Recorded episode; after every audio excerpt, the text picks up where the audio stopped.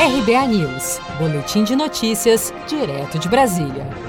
Brasil soma 3,6 milhões de pedidos de seguro-desemprego até a primeira quinzena de junho. A Secretaria de Trabalho do Ministério da Economia informou nesta quinta-feira, 25 de junho, que o número de pedidos de seguro-desemprego subiu 35% na comparação com o mesmo período de 2019 foram 91.087 pedidos a mais, segundo a Secretaria, totalizando 351.315 pedidos de seguro-desemprego na primeira quinzena de junho de 2020. No mesmo período do ano passado, foram 260.228. O Nordeste foi o estado que mais sofreu o impacto do desemprego devido à pandemia.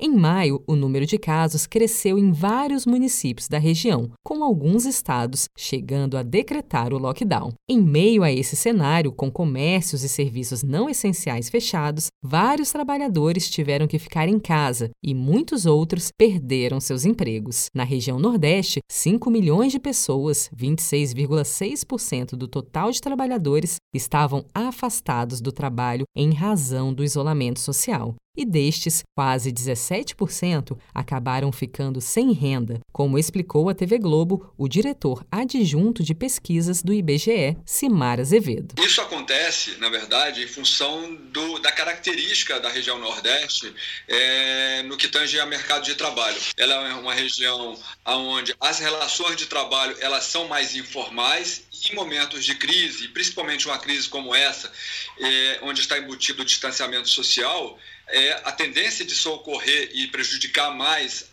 é quem está nas relações informais é mais certo. Dos pedidos de seguro-desemprego realizados até a primeira quinzena de junho, 71,4 foram pela internet.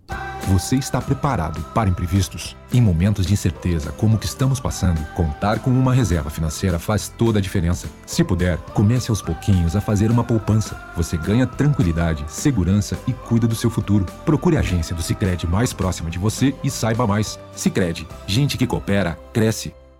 Com produção de Gisele Monteiro, de Brasília, Daniele Vaz.